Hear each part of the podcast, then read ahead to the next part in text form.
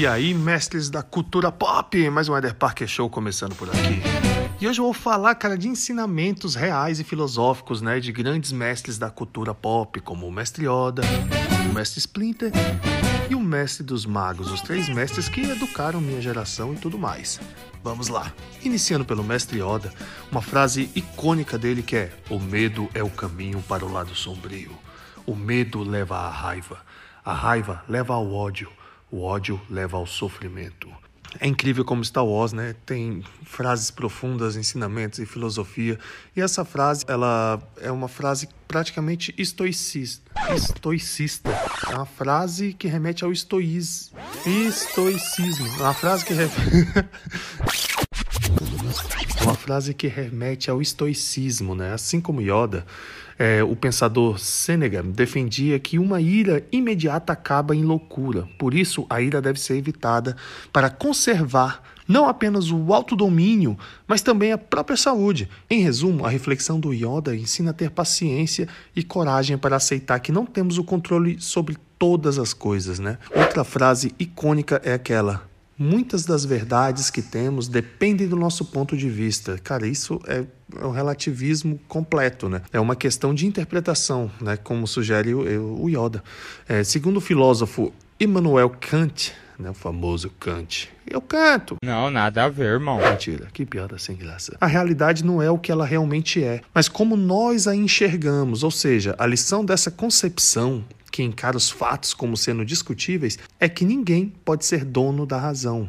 Outra frase clássica de Star Wars é que a força esteja com você. Essa frase a gente já associa ao taoísmo, taoísmo, ao, tao, ao taoísmo, mencionada desde o primeiro Star Wars. A força é um poder metafísico que envolve e liga todas as coisas vivas, é a energia pura.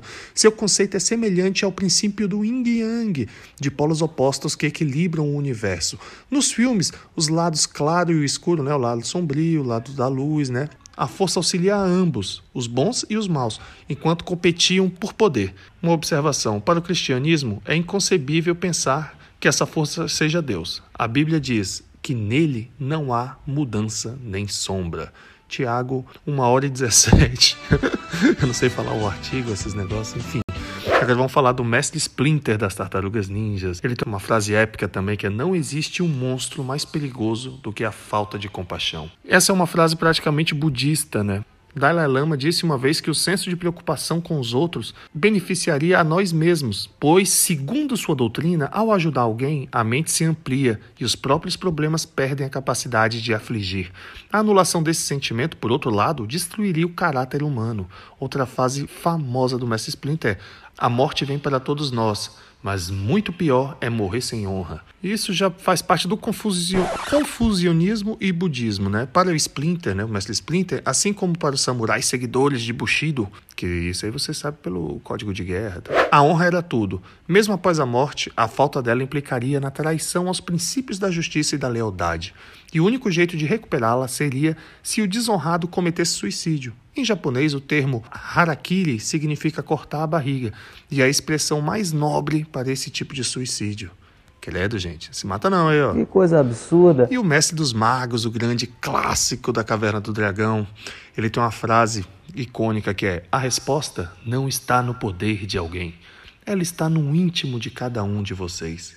E a galera ficava puta, né, com essas frases doidas que ele falava, mas no fim das contas fazia sentido. E essa frase dele em específico é, tem a ver com hegelianismo. O mestre do Magos parecia um avatar do filósofo alemão Hegel, Hegel, não sei como se pronuncia, que afirmou que não é seu cargo ou posição que dá poder a você, mas sim a sua autonomia, ou seja, é da sua capacidade de escolher quem vem a possibilidade de agir. Portanto, é preciso ter valores sólidos para que a decisão seja bem tomada.